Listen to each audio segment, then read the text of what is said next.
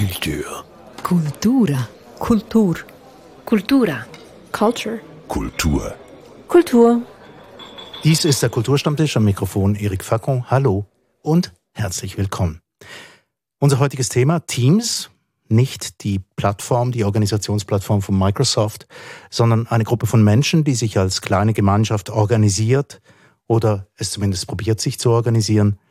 Fußballmannschaften etwa oder Musikgruppen, Bands. Zu Gast sind heute zwei Menschen, die sich darin auskennen, zwar genau in diesen beiden Domänen. Einerseits Marco Streller, früherer Stürmer des FC Basel und der Schweizer Fußballnationalmannschaft und George Hennig, Musiker unter anderem bei der Band The Zodiacs tätig und auch unter eigenem Namen und Fußballfan. Herzlich willkommen euch beiden. Ähm, mal die erste Frage, ja, arbeitet ihr denn gern im Team, Marco? Ja, sehr gerne, weil für mich ganz wichtig ist, um Erfolg zu haben, habe ich immer meine Teammitglieder gebraucht. Ich, ich wusste genau, was meine Rolle war. Ich bin ein Mensch, der gewisse Qualitäten hat, aber ich weiß auch, was ich nicht kann. Und äh, von dem her, wenn du Erfolg haben willst, ähm, speziell jetzt auch im Sport, dann brauchst du deine Teammitglieder. Und, und das war für mich immer absolute Priorität. Und das ist etwas, was mich immer noch begleitet. Also ähm, ohne meine Teamkameraden hätte ich niemals diese Karriere gemacht, die ich gemacht habe. George? Teams äh, sind essentielle Lebensschulen eigentlich. Das glaube ich, dass das für sowohl für den Fußball als für die Musik gilt. Und äh, wenn ich zurückschaue, ähm, mit Vergleiche mit der eigentlichen Schule, also Primarschule und, und Progim, Gim und so weiter, dann äh, lernte ich damals in der Zeit, in den 60er Jahren, eigentlich nicht wahnsinnig viel fürs Leben selbst. Hingegen in den Teams, und da zählen auch Beziehungen dazu, Familien, das sind eigentliche Teams, wenn man dort einiges mitnehmen kann, dann lernt man viel fürs Leben später. Also ihr habt viel in Teams gearbeitet, sagt Design essentiell für euer Leben. Also das geht ja den meisten von uns so, wenn man alle, alles aufzählt, alle Situationen im Leben, bei denen Teams wichtig sind. Aber eine Frage stellt sich natürlich sofort, ja, wie kriegt man denn ein Team zum Funktionieren?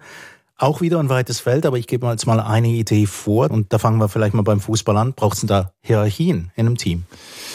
Es ist eine gute Frage, weil ich habe immer sehr kontroverse Diskussionen mit Freunden, wenn sie sagen, als Beispiel, ja, vielleicht braucht ihr mal wieder einen Arschloch im Team. Ja, das, okay. das sehe ich nicht so, weil ich habe auch Teams erlebt, da hat es das nicht gebraucht und trotzdem hat es funktioniert. Ich glaube, es braucht eine gewisse Hierarchie. Mhm. Das glaube ich wirklich. Ähm, aber schlussendlich hängt halt vieles auch mit der Leistung zusammen, oder? Du, du hast die Akzeptanz. Natürlich ist es so, dass wenn du ein, ein liebenswerter Mensch bist, dass die Mitspieler dich mögen. Aber schlussendlich musst du ja deine Leistung auch bringen, dass sie dir wirklich bedingungslos folgen. Und ich glaube schon, dass es eine gesunde Hierarchie braucht. Sie muss nicht so sein wie früher, wo immer nur die Jungen die Bälle einsammeln oder die Tore versorgen, sondern ähm, es muss ein bisschen eine flachere Hierarchie sein. Aber es braucht schon eine gewisse Struktur. Vielleicht unterhalten wir uns später noch darüber, was denn eigentlich diese Hierarchie beinhaltet. Ähm, aber George, wie hast du es erlebt? Ähm, also ich kenne es natürlich auch vom Fußball. Ich habe auch Fußball gespielt äh, in, in belanglosen Ligen eher. Aber äh, ich kenne das Gefühl, so in ein, einem Team funktionieren zu dürfen. Und auch dort ergibt sich eine Hierarchie. Die informelle Hierarchie beim FC Basel, einer, einer, einer großen Firma eigentlich, mhm. wo du angestellt warst, das ist dann eine ganz andere Geschichte. Da gibt es eine, eine formelle Hierarchie, top-down eigentlich gibt es da.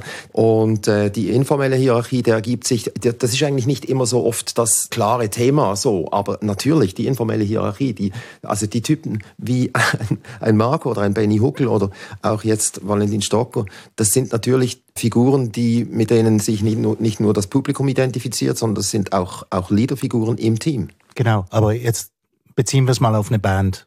Es sind vier Leute, fünf also, Leute. Fußball nimmt mich einfach halt, ähm, löst bei mir Emotionen aus und deshalb reagiere ich da ganz heftig. In der Band ist es natürlich so, dass uns fehlt der ganze Überbau. Die Band ist eigentlich aus sich äh, intrinsisch oder aus sich heraus selbst motiviert und, und nicht irgendwo in einer Firmenstruktur eingebunden. Und wenn, wenn wir Dienstleistungen brauchen, dann müssen wir die einkaufen. Mhm. Und äh, von daher die Struktur ergibt sich in einer Band eigentlich aus den Leistungen wie er es vorher gesagt hat, die Leistung, äh, mit der erarbeitest du dir den Kredit bei den anderen Bandmitgliedern.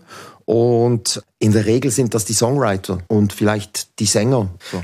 Eben, also es gibt eine Leistung. Irgendjemand hat aus irgendeinem Grund in der Hierarchie den Top-Job eigentlich, wenn man so will. Also Lead, du hast ja. es erwähnt, du hast es erwähnt. Jetzt braucht es irgendjemand mit einer Vision. Ist genau. das übertragbar auf den Fußball?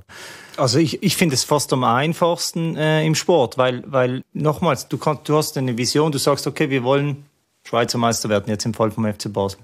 Das ist die Grundvoraussetzung. Und dann, und dann hast du ein gemeinsames Ziel und, und, und kannst, hast eine Mission dahin. Und, und da kannst du jeden individuell ein bisschen abholen. Aber was George vorher gesagt hat, das von innen herauskommt, das finde ich eben etwas unglaublich Spezielles. Und ich habe so funktioniert auch im Fußball, oder? Weil ich gesagt habe, für mich natürlich Geld. Wir müssen nicht päpstlicher tun als der Papst, oder? Aber Geld hat jetzt für mich persönlich nie die übergeordnete Rolle gespielt.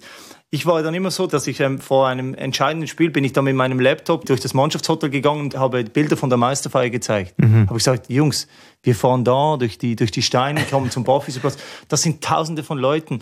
Für das spiele ich dieses Spiel. Das Gemeinschaftsgefühl und das, und das kommt von innen.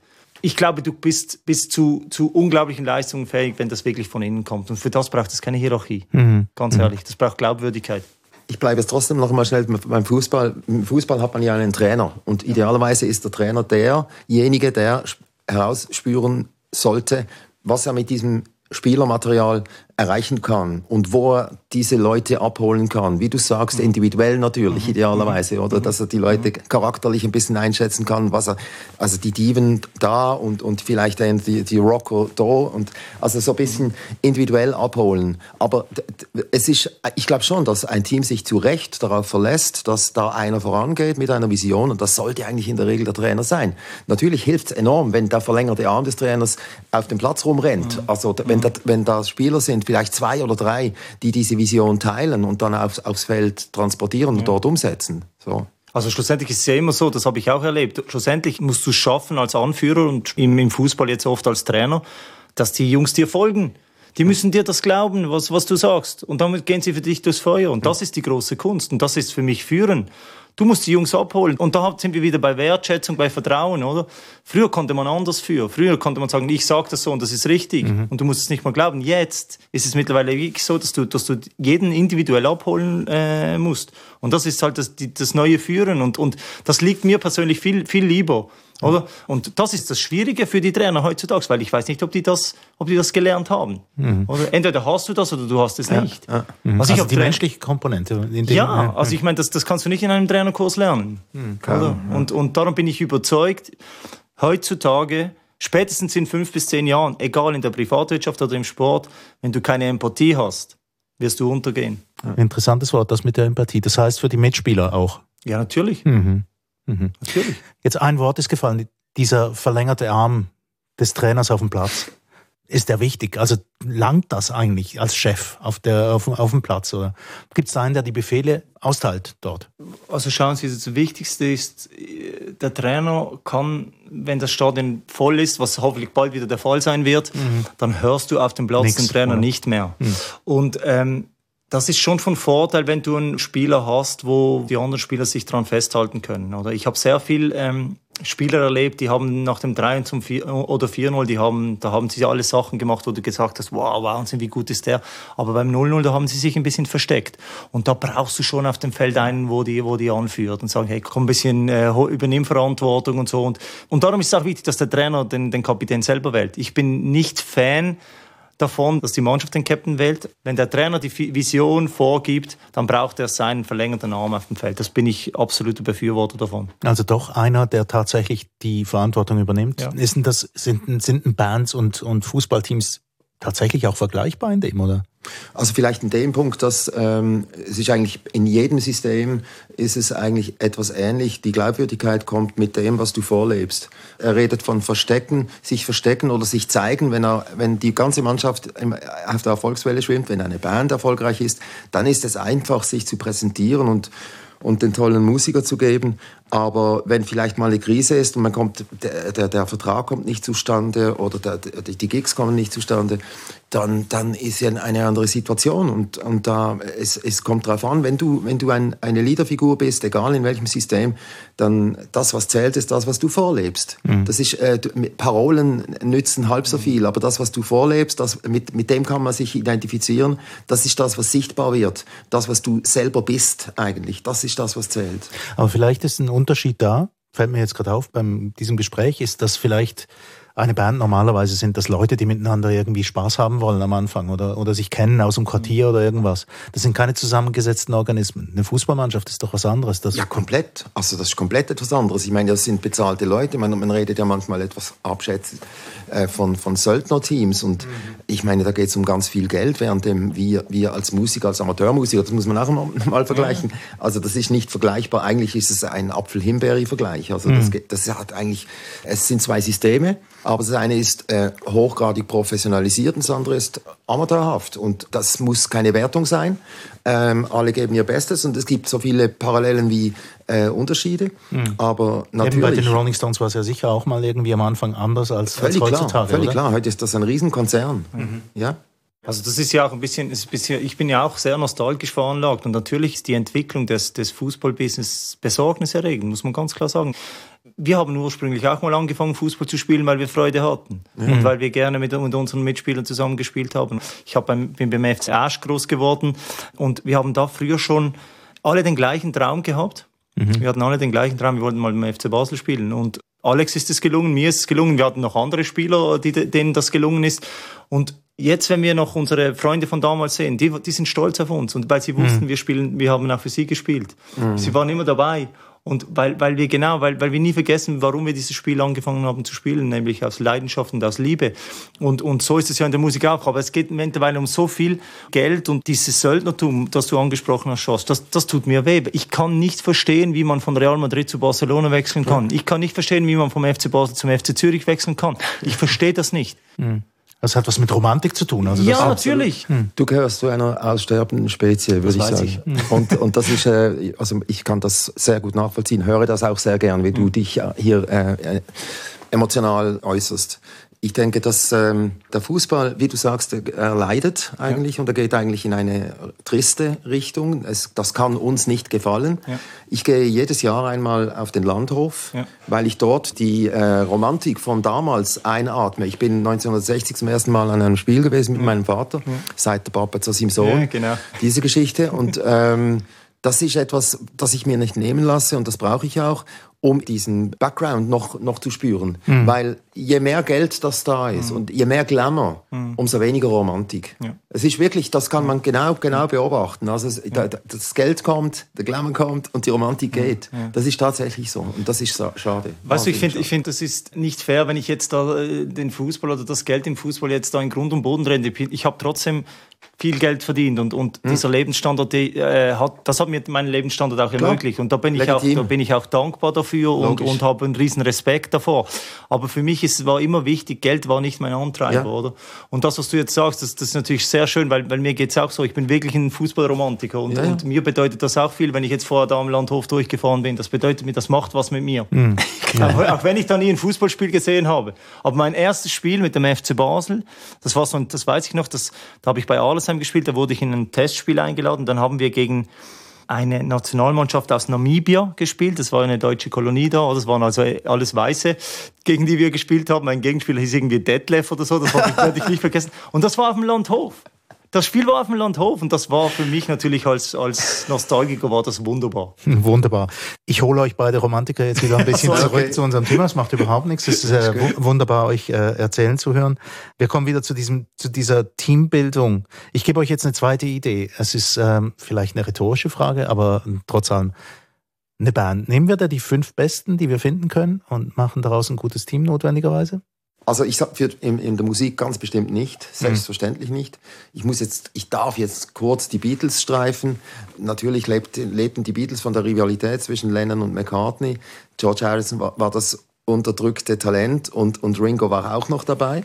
Aber das war eine ideale Mischung. Da Ringo nicht diese Ambitionen hat, äh, hatte damals äh, da mithalten zu wollen, ist das Ganze irgendwie aufgegangen mindestens über eine gewisse Zeit. Und eigentlich funktionieren Bands ideal so. Es gibt Musiker, die schreiben keine Songs. Und es gibt Musiker, die sind aber gut platziert, wenn sie einfach ihr Instrument beherrschen und einfach einen guten Job machen. Es können nicht alle äh, die Songs äh, schreiben und, und dann muss das alles verwirklicht werden. Und wir sind ja in der Schweiz demokratisch unglaublich verwöhnt. Und ich erinnere mich an eine kleine, eine kleine Anekdote aus der Zodiacs-Geschichte. Ganz am Anfang, als ich dazu kam, hat der damalige Bandleader dem ich dann ein bisschen auf den Fersen war als Bandleader, weil ich die meisten Songs brachte, hat gesagt, was meinen die anderen? Wir sind ja schließlich eine Demokratie. Ah, interessant. Dann, dann sagte ich, äh, das wüsste ich aber. Also ich, ich sehe das nicht so. Ich denke, das, das ist ja wie im, im Job. Also die Leute, die am meisten Verantwortung übernehmen, die eigentlich ähm, vielleicht auch eben Visionen entwickeln und die am meisten tragen, die, die, die haben auch das Sagen irgendwo. Das ist ja auch in jedem, jedem Beruf so. Und da kann man sich irgendwie raufdienen und so. Und in einer Band ist es einfach so, dass, ja, die Verantwortung und die, und die Kompetenz zu entscheiden, die halten sich dann die Waage irgendwann. Hm. Irgendwann vielleicht schon, aber trotzdem, da etabliert sich auch so eine, eine öffentliche Art von, von Hierarchie trotz allem. Ah ja, klar. Mhm. Eben, nehmen wir jetzt die elf besten Spieler. Die Europameisterschaft steht an. Wir nehmen die elf besten oder nehmen wir die elf, die am besten zusammenpassen? Oder was machen wir? Ich jetzt? würde die elf nehmen, die am besten zusammenpassen, ganz klar. Mhm. Ähm, und ich, ich kann das auch mit einem Beispiel belegen. Reden wir über Cristiano Ronaldo. Wahrscheinlich einer der besten Spieler, die je Fußball gespielt haben. Aber ich sehe Cristiano Ronaldo als eines der Hauptprobleme. Mhm. Und zwar, er schießt immer noch 25 Tore, aber er hindert die anderen daran, sich zu, zu entwickeln, zu entfalten. Wie kann das sein? Weil er so einen Fokus auf sich hat. Ich meine, ähm, also sein ganzes Spiel ist ausgelegt, dass er ein Tor schießt. Und da müssen die anderen müssen quasi für ihn spielen. Ja, und das machen sie so lange, wie sie sehen, dass er auch etwas, ihnen etwas zurückgibt. Und das wird irgendwann, wenn Cristiano Ronaldo altersbedingt nicht mehr so viele Tore schießt, dann ist er vorbei, vom einen auf den anderen Tag. Mhm. Aber was machen dann die anderen Stürmer dort in der Mannschaft? Die schießen zu wenig Tore aus diesem Grund, weil alles auf ihn ausgerichtet ist. Mhm. Das macht man, solange man erfolgreich ist. Wenn man aber merkt, das reicht heute nicht mehr, nur Tore zu schießen. Du musst als Stürmer viel mehr machen als nur Tore schießen mittlerweile. Wenn man mal zuschaut, wie ein Lewandowski arbeitet, wie ein Haaland arbeitet, oder?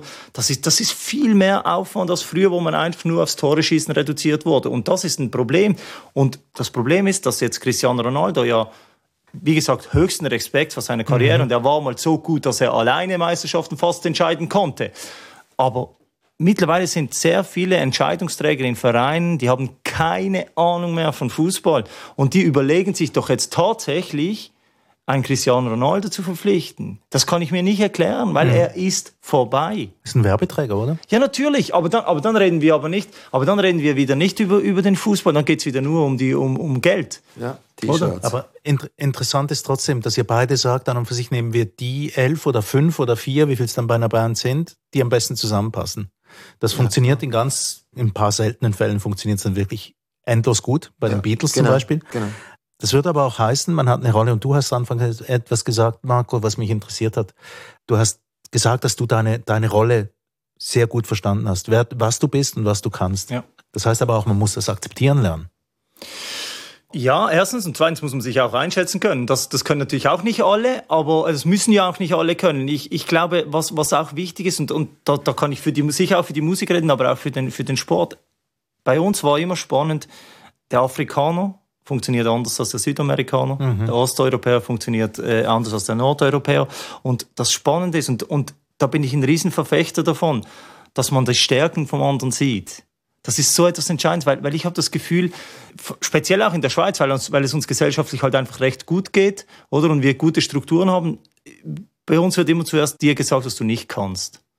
Und das finde ich ganz schlimm. Und, und ähm, wenn du nämlich in einem Fußballteam oder in einer, in einer Band die Stärken des anderen wirklich siehst und das vielleicht ihm sogar mal sagen kannst, überraschenderweise, dann holst du das Maximum aus den Leuten raus. Und ähm, das ist etwas, das, das kann nicht jeder. Und ich hab, wir haben vorher von Empathie geredet. Mhm. Nicht jeder hat Empathie. Mhm. Das muss auch nicht jeder haben, oder? Aber die, die es haben, die müssen das gut einsetzen.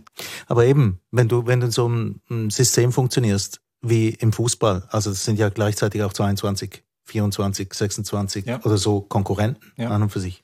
Ja, das ist richtig. Das ist richtig. Das ist die ganz, ganz große Kunst, diese zu führen. Und ich hatte einen Trainer, der konnte das es geht eigentlich immer nur darum, sei ehrlich, sei transparent.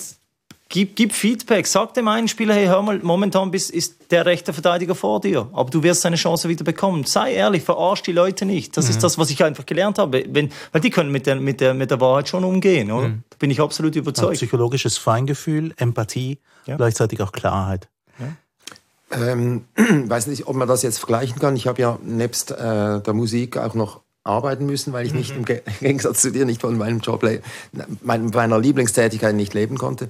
Und ich habe 20 Jahre im Sommercasino gearbeitet und dort relativ schwierige Teams geführt, führen dürfen.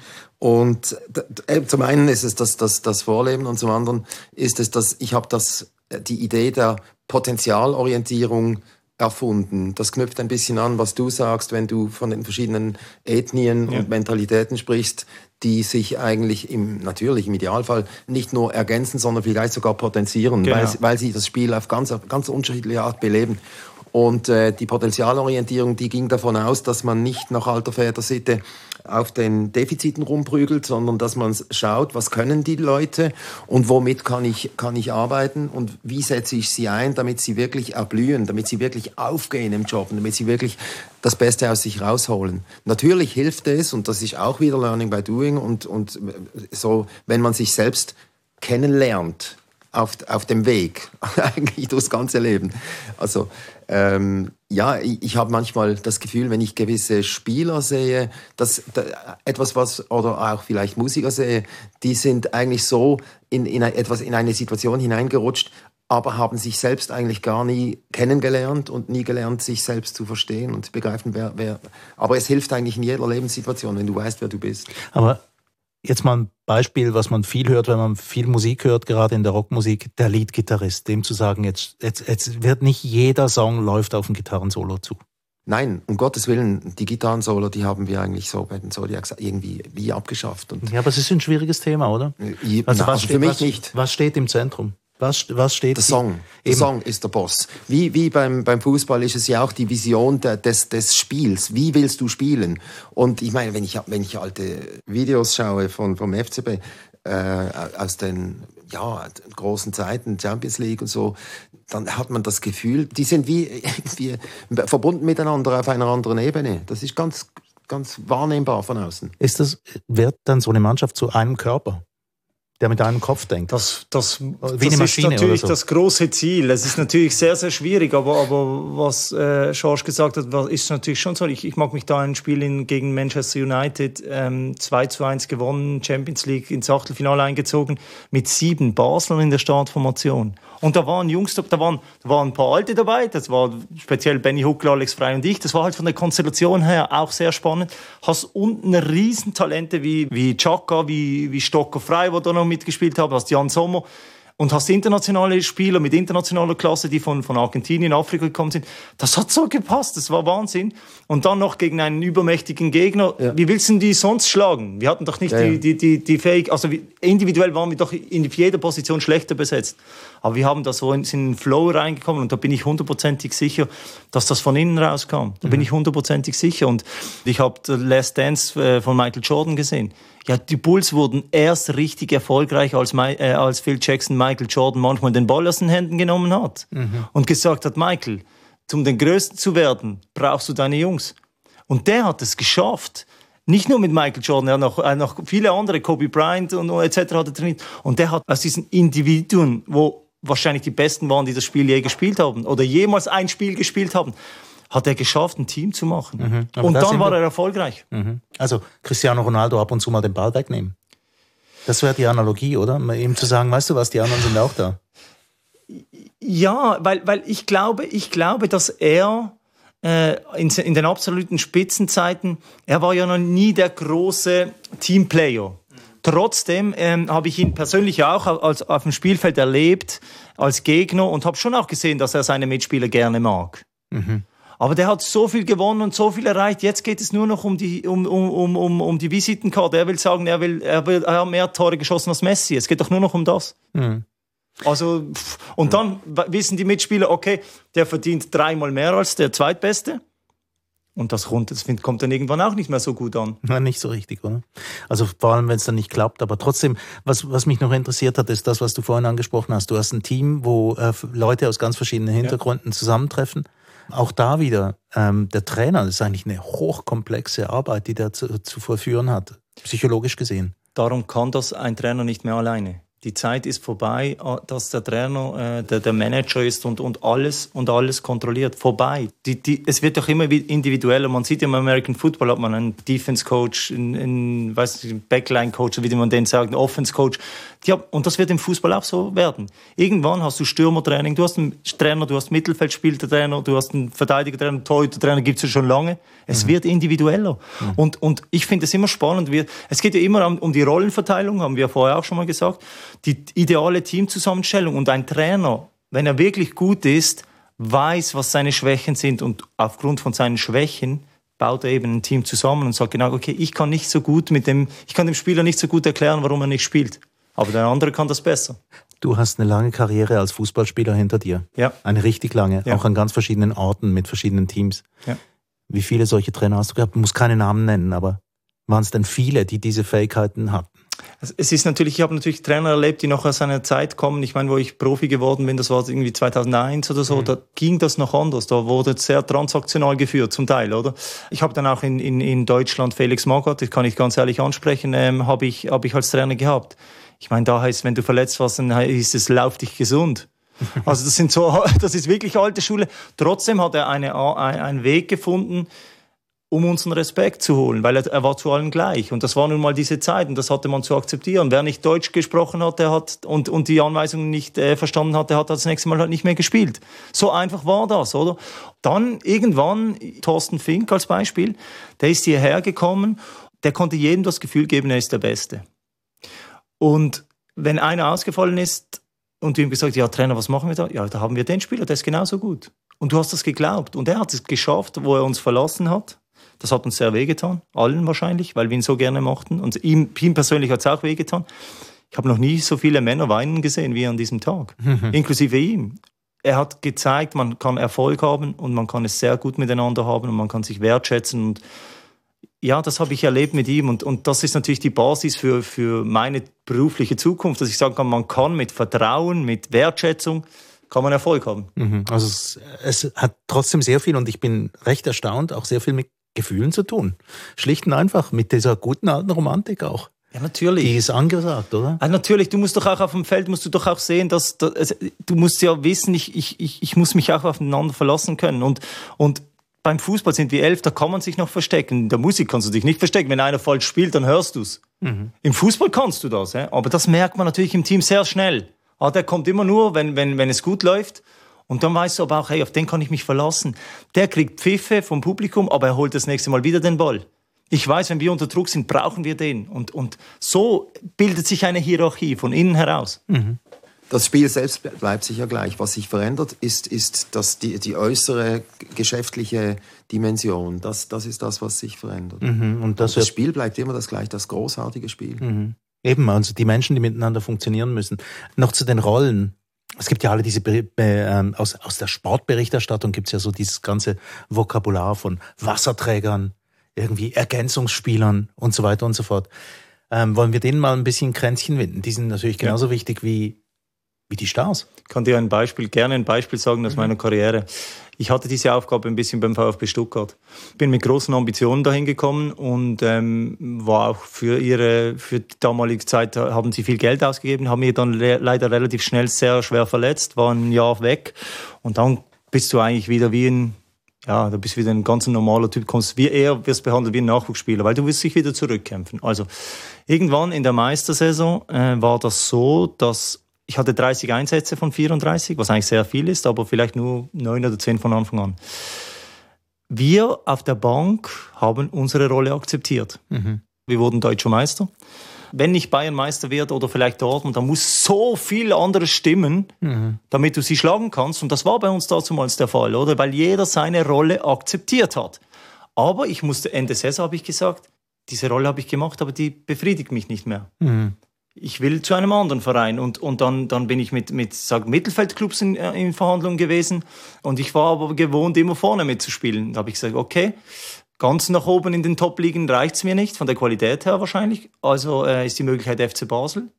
Und dann kann ich wieder viel mehr Verantwortung übernehmen oder eine viel wichtigere Rolle äh, übernehmen. Und für das fühlte ich mich bereit. Aber die Erfahrung, die ich da gemacht habe mit einer anderen Rolle, ob sie wichtiger war oder weniger wichtig, sei es mal dahingestellt.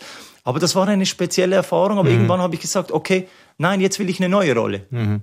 Und das hilft mir natürlich, äh, und das ist auch wieder, sind wir wieder beim Wort Empathie. Ich weiß, wie sich, ein, äh, ein Ersatzspieler fühlt. Aber man muss ihnen die Wichtigkeit auch geben und ihnen immer wieder sagen, ich hatte auch mal so eine Rolle. Ich weiß, es ist schwierig, aber ohne uns oder ohne euch funktioniert es nicht. Etwas, was mich noch äh, wundernehmen würde, es gibt dieses wunderbare, es gibt auch eine Zeitung, die so heißt, also eine Zeitschrift für Fußballkultur, die heißt, äh, in, hier heißt sie zwölf in der Schweiz, in Deutschland heißt sie elf Freunde, elf Freunde müsst ihr sein.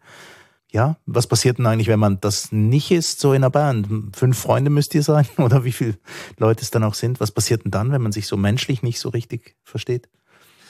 Ich denke mir mal, dass äh, die Problematik mit, mit der Freundschaft oder mit den Beziehungen untereinander, die, die kommt erst dann zutage, wenn es, wenn es um Geld geht. Weil ansonsten wäre ja das irgendwie blöd. Weil, also ich, kann, ich kann mir das fast nicht vorstellen, dass eine, eine Amateurband wo, die ja eigentlich zusammenkommt, weil sie sich, Spaß weil, will, weil sie Spaß haben will, weil sie befreundet von Grund auf ist, das ist ja eigentlich das zentrale Thema. Und dann macht man noch Musik zusammen, die darf auch irgendwie ambitioniert sein, die darf auch gut sein qualitativ. Und, äh, aber eigentlich ist die, die Wahrscheinlichkeit, dass man sich da irgendwie auseinander dividiert, ist eigentlich nicht sehr groß, denke ich. Und elf Freunde, also oder fünf Freunde müsste es sein. Ich denke ja, es hilft sehr. Also auch es steigert auch den Erlebnisfaktor, wenn man zusammen auf die Bühne geht oder zusammen ins Studio geht. Und das, das, das ist, äh, da, da gibt es tolle Geschichten und das mit der Zeit hast du dann ein richtiges äh, Geschichten, eine Geschichtenkiste voller Episoden, die man dann gemeinsam, wenn es die Band nicht mehr gibt, wie jetzt in unserem Fall, dann schaut man zusammen zurück. Mhm. Und Geht ein Bier schon, trinken und dann ist auch gut. Ja, auf jeden Fall. Jetzt gucke ich dich wieder an, Marco. Elf Freunde müsst ihr sein?